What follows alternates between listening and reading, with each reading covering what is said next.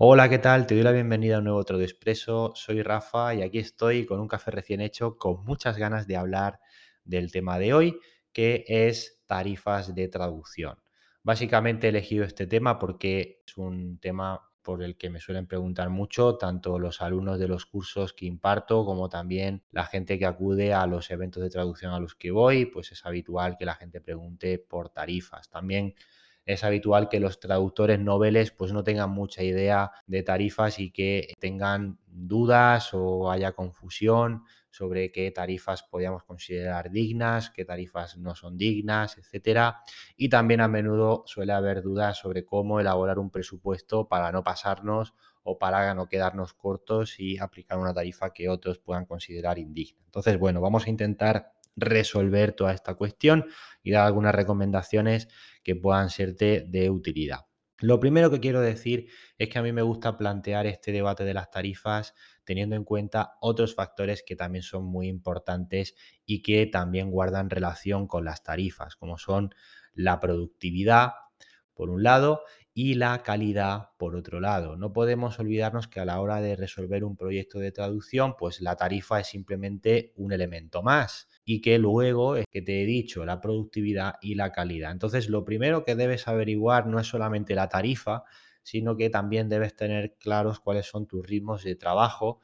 Es verdad que eh, los ritmos de trabajo pueden variar en función del, proyecto, la temática. Eh, pues por ejemplo en audiovisual, pues podemos encontrarnos con películas de temáticas muy distintas que tengan guiones con más o menos contenido. Lo mismo ocurre con las series y con otros productos audiovisuales, ¿no? Esto es solo un ejemplo. Pero bueno, independientemente de eso, creo que es fácil sacar una media de trabajo por hora, por ejemplo pues eh, yo tengo comprobado que puedo traducir alrededor de unas 500 palabras por hora. Es verdad que hay proyectos en las que a lo mejor no son 500 palabras, son 300 o puede incluso ser menos según el día que tenga y luego puede haber proyectos en los que pueda tener un rendimiento superior.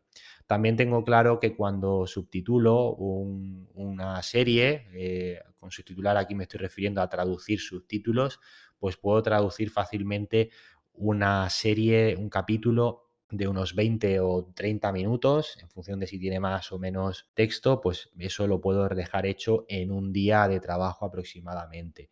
Y en cuanto a traducción para doblaje, pues tengo claro que puedo traducir alrededor de unos 20 o 30 minutos de producto audiovisual también en un día. Hay días que se me da mejor y puedo traducir más, días que puedo traducir menos, pero más o menos esos son mis ritmos de trabajo y trato de usar esos ritmos de referencia para buscar como una tarifa que tenga sentido por hora de trabajo y por día de trabajo. Por ejemplo, yo tengo claro que una tarifa por hora que esté alrededor de los 30 euros por hora de trabajada, pues para mí tiene bastante sentido, ¿no? Entonces, si hacemos un cálculo, por ejemplo, de esas 500 palabras por hora que te he dado de referencia como rendimiento, pues si aplicamos una tarifa de 6 céntimos de euro, por palabra traducida, te va a salir una media de unas de unos 30 euros por hora, que creo que no está mal.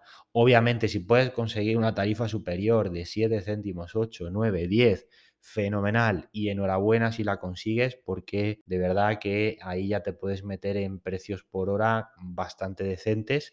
Pero bueno, todo esto te lo estoy diciendo para que reflexiones, ¿no? Para que te des cuenta de que no se trata solo de poner una cifra al azar, ¿no? De decir, no, es que la, la tarifa que hay que aplicar son 6 céntimos o 7 porque es la que dijeron en tal evento o la que ha dicho tal traductor. No.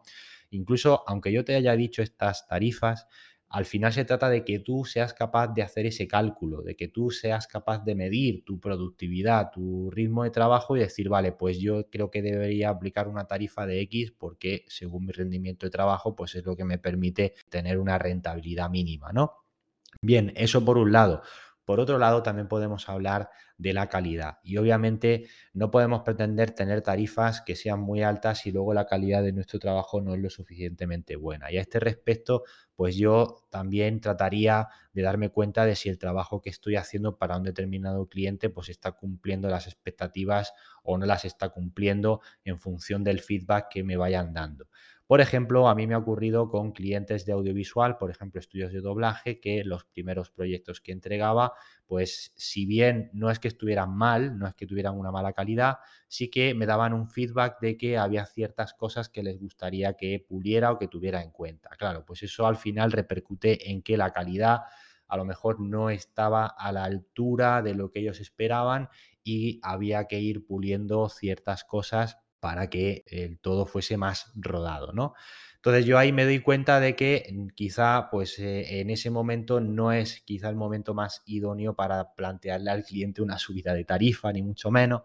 Entonces, en esos casos lo que trato de hacer es centrarme en mejorar esos aspectos, aunque a lo mejor los encargos me lleven más tiempo, es decir, mi productividad cae durante unos días seguramente mientras voy afinando esos detalles, pero una vez que ya luego los sistematizo, los automatizo, pues eh, esa productividad vuelve a subir y en consecuencia la calidad también de modo que ya me voy alineando en, una especie como de triángulo perfecto, ¿no? Volviendo a, el símil del triángulo, ese equilibrio entre tarifa, productividad y calidad, ¿de acuerdo? Entonces ese es el objetivo, tener un triángulo que sea lo más perfecto posible, porque cuando nuestro triángulo sea perfecto o esté lo más cerca posible de la perfección, ahí ya sí que podemos estar en un punto en el que pueda tener sentido subir una tarifa. Por ejemplo, también hay que tener en cuenta que eh, a día de hoy sabes que estamos en un año complicado en el que se está hablando muchísimo de la inflación y yo creo que precisamente ahora, esta época en la que estamos viviendo, puede ser un buen momento para plantear una subida de tarifa.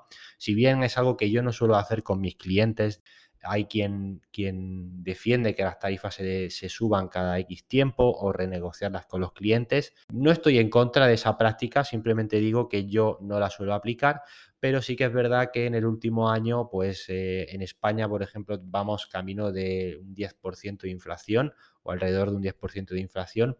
Por tanto, no veo mal subir la tarifa. Quien tenga una tarifa de 6 céntimos por palabra, pues creo que no es mala idea subirla a 7 céntimos por palabra o quien tenga una tarifa, por ejemplo, de 3,5 euros por minuto de vídeo para traducción de subtítulos, pues no vería mal subirla a cerca de 4 euros el minuto porque sería una subida, digamos, que busca compensar esa inflación que se está produciendo.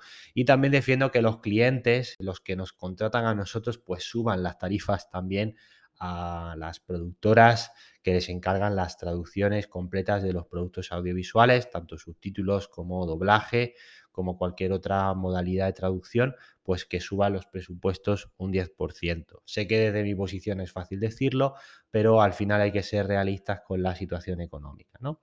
Así que bueno, espero que todo esto que te acabo de decir te sirva al menos para, para pensar y reflexionar sobre cómo puedes calcular una tarifa que sea no solamente digna, que por supuesto, sino que también tenga sentido en relación a tu productividad y a la calidad de tu trabajo. Muy bien, pues eso es todo por mi parte. Hasta aquí este Traduspreso y nos vemos en el siguiente. Hasta la próxima.